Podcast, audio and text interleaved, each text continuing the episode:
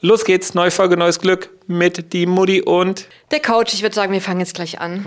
Ja, was ich cool finde, ihr schreibt jetzt meistens dazu, ob ihr männlich oder weiblich seid. Ne? Das Alter müsst ihr nicht, aber ist auch schön. Hier schreibt jemand, ich männlich 22, leide mhm. unter sozialer Angst. Oh. Viele Leute verstehen das Konzept der sozialen Angst nicht vollständig und denken, dass ich nur schüchtern bin.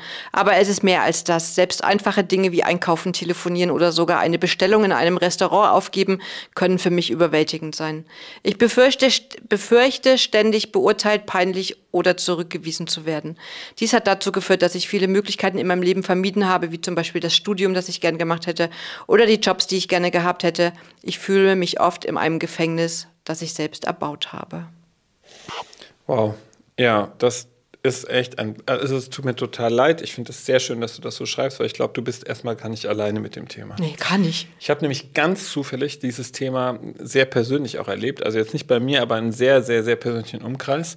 Und ähm, ähm, auch ein junger Mensch. Und da war so das Thema, also Therapie muss man sagen, ist natürlich hilfreich, genau in dem Fall. Ja, Sozialphobie nennt man das ja. Mhm. Und das wirst du wissen, wenn du sagst, die Menschen, also es klingt für mich so, als wenn du dich mit dem Thema schon mal beschäftigt hättest. Und dann weißt du sicherlich auch, dass es natürlich sinnvoll ist, an diesem Thema zu arbeiten und zu schauen, was kann ich über A, Verhaltenstherapie verändern. Also wenn ich so ganz klassische Sachen habe, ich kann nicht unter Menschenmengen gehen, ich habe Angst vielleicht vor Gruppen zu reden, ich habe Angst und so weiter. Das kann man natürlich gut verhaltenstherapeutisch angehen. Aber es gibt ja auch immer eine Ursache. Also es ist ja immer die Frage, wo kommt eigentlich mein Thema her? Und jetzt haben wir nicht auf den Knopf gedrückt. Warte, ich mach, soll ich runterdrücken? Nee, drück einfach drauf und wir hören früher auf. Oder du hast vielleicht jetzt ein paar Minuten länger, vielleicht drei für dein Thema. Ich rede langsamer. also, ähm, insofern finde ich, ist das schon wichtig, nochmal zu gucken, möchte ich an meinem Verhalten was ändern oder möchte ich dem, dem Thema auf den Grund gehen? Und ähm, dem Thema auf den Grund gehen heißt ja dann schon auch therapeutisch arbeiten. Und da tun sich viele Menschen trotzdem auch schwer. Und so auch der junge Mensch, den ich kenne, der mir sehr nahe steht und ähm, der wollte einfach nicht mehr. Der hat gesagt, ich will nicht Therapie. So, ich will das nicht, ich möchte nicht darüber reden. Und da habe ich eine liebe Kollegin von mir angerufen, die Wingwave macht. Das ist so eine Coaching-Methode, die arbeitet mit Methoden, ähm, indem man kinesiologische Themen austestet, also über die Muskelkraft Themen austestet. Kann man rauskriegen, wenn, wenn der Ringfingertest zusammenbleibt ähm, und die Jeanne hat ein Thema, das, das sie äh, glücklich macht, dann bleibt das so zusammen. Also halt mal fest, zusammen, genau. Und wenn jetzt ein Thema da ist, wo ich Jeanne sage, bitte denk mal was Unangenehmes, dann kann sie es nicht mehr halten. Und so können wir verstehen, was im Gehirn Ante ist verrückt. Das, das klappt halt voll. Das, ja, das klappt, klappt voll, weil ich so fest wie du zusammendrücken willst, weil du denkst, das ist Voodoo. Das klappt einfach nicht. Klappt halt, genau. Hat der Dr. Marco Ratschlag untersucht in der Sporthochschule hier in Köln. Auf jeden Fall äh, ist darüber sozusagen dieser junge Mensch zu einer Kollegin gegangen, die auch so arbeitet. Und die hat mit ihm gecheckt, woran liegt es denn eigentlich, dass du in bestimmten Situationen so eine Angst hast, ne? so eine Panik hast, also Sozialphobie hast. Und was soll ich sagen? Da hat sich total viel getan. Und das ist echt schön, weil natürlich das Thema Ursache da sehr viel schneller aufgemacht wird und man es sofort über EMDR, das ist so eine Methode, mit der man die Gehirnhälften verknüpft und schnell arbeiten lässt, Stress abbaut. Und das ist ein ziemlicher Erfolg geworden bei diesem jungen Mann, über den ich jetzt rede. Und da freue ich mich. Und ich habe ja auch, also wenn wir mal wieder über uns reden, wir haben ja jetzt ein bisschen Zeit gewonnen, ne? Ja, komm. Aber nicht so. Ich habe, also es ist jetzt keine soziale Angst so krass, wie es ähm, bei diesem Menschen ist, sondern ich hatte ja unfassbar Flugangst und ich habe ja schon Flugzeuge gesehen oder Verwandte im Flugzeug sitzen gehabt und bin in Panik ausgebrochen. Und ich durfte jetzt, also ich war eingeladen und durfte weiter wegfliegen und habe mit Marc an meiner Flugangst gearbeitet und da war eben auch Wingwave und so ein Thema. Und ich bin zwölfeinhalb Stunden hin und zurück, Mutterseelen alleine nach Amerika geflogen. Das war mein größtes Highlight. Deswegen weiß ich, dass es klappt. Und auch ich habe mich sehr bedrängt oder in einem Käfig oder so gefühlt von meiner Angst, weil ich, die hat mich so überrollt und hat mich so überfordert. Ähm, man kann sich nicht einfach mal in ein Flugzeug setzen und das ausprobieren. Man kann auch nicht einfach mal in eine Menschenmasse gehen und das ausprobieren. Das funktioniert ja. nicht, oder? Ja. Kann man natürlich verhaltenstherapeutisch. Ne? Also Angst ist ja wirklich immer ein Auslöser, immer, immer eine, eine, also ein Merkmal für etwas, was eine Ursache hat.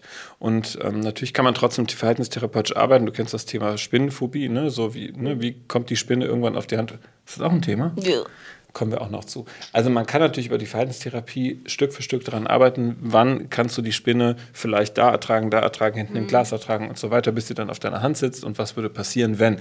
Ich meine, die Frage ist, was passiert, wenn eine Spinne sitzt? Das ist der schlimmste nicht. Fall. Oder die springt mich an. Was könnte noch am schlimm, was ist das Allerschlimmste, was dir denn passieren könnte? Das ist eine Vogelspinne, die sticht mich und ich bin tot. Okay. Wir lassen jetzt mal dieses Thema einfach weg. Das bringt jetzt nichts. Ihr merkt schon, da gehen alle Trigger hoch. Und so ist es halt. Und da, wo Trigger hochgehen, ähm, das fand ich jetzt ein gutes Beispiel, setzt der Verstand halt schon auch aus oder kann nicht mehr so vernünftig arbeiten und die unbewussten Anteile, ne, Ängste sind ja auch oft getriggert durch unbewusstes Verhalten, nicht die klassischen Ängste, ich springe zurück, weil ein LKW kommt, sondern Ängste, die mich übermannen, über Frauen. Und da ist eine Methode, so wie ich das eben gesagt habe, an den unbewussten Anteilen zu arbeiten. Und dieser junge Mensch, den ich meine, ähm, hat, das, hat davon sehr, sehr profitiert. Insofern würde ich schon noch sagen, könnte das was sein, was dir vielleicht auch echt helfen kann.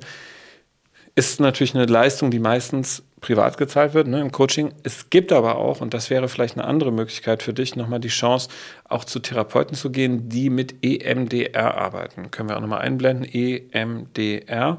Das ist eine Methode, die im Prinzip dafür sorgen soll, dass die beiden Gehirnhälften schnell miteinander arbeiten und kommunizieren. In, in, der, in der Vorstellung, dass dann im Stresszentrum im Gehirn Stress abgebaut wird, der sonst ja, getriggert wird, eingefroren ist. Das ist jetzt sehr vereinfacht dargestellt, erklärt.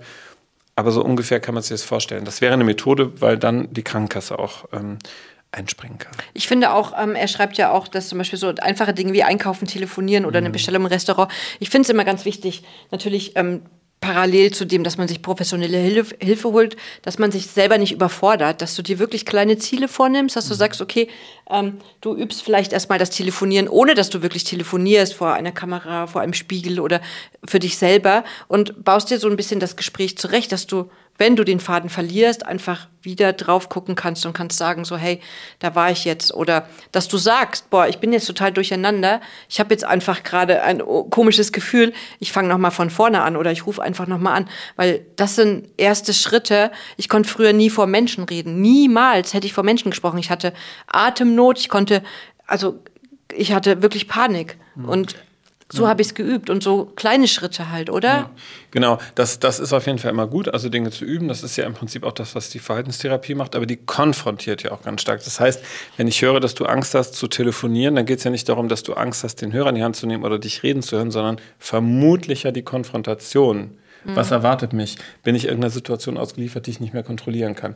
Das lässt sich natürlich so nee. nicht am Spiegel mhm. üben. Deswegen, was man dabei immer machen kann, sind Dinge, die du üben könntest. Also ich stelle mir vor, ich gehe, halt mal bitte mein Mikro, ich stelle mir vor, ich werde jetzt gleich einkaufen gehen und dass du dich immer wieder in diese Situation denkst.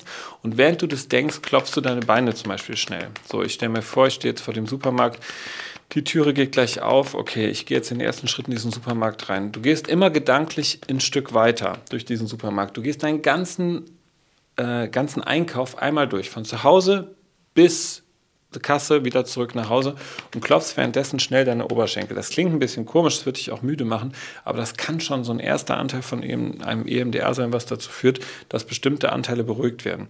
Ich habe das als Beispiel so gemacht, meine, meine Tochter hatte plötzlich ganz unfassbare Angst, äh, bei anderen, zu, bei Freundinnen zu schlafen, obwohl sie es vorher konnte. Es ging, auf einmal hat sie Panik gehabt und wir haben es immer wieder probiert und dann habe ich aber irgendwann zu ihr gesagt, wir spielen das jetzt mal durch. Dann habe ich das genauso gemacht. Okay, stell dir vor, du gehst jetzt gleich deine Sachen packen. Wie ist das? Ja, ging alles noch. Dann gehst du zu deiner Freundin, dann guckt ihr einen Film. Da war alles noch gut. Hat sie gesagt, ja, nee, fühlt sich gut an. Und jetzt kommt die Mama von der Freundin rein und sagt, so, Zähne putzen, ab geht's ins Bett. Stress. Ne, ging total hoch. Und dann habe ich gesagt, okay, denk nochmal daran, die Mutter kommt rein und habe dann währenddessen gesagt, okay, klopfen, klopfen. Oder ich habe dann bei ihr halt geklopft. Das ist eine super Methode, kennt die Jeanne ja auch. Vom Fliegen. So haben wir es nämlich auch gemacht. Stell dir vor, du gehst in den Flieger und wie fühlt sich das auf dem Boden an, wenn du da durchgehst und wie ist das, wenn du da hinsetzt und wenn du zusammen ne, den Anschnallgurt zusammenklackst. Und so kannst du Schritt für Schritt diese ganzen Momente schon mal etwas vorarbeiten.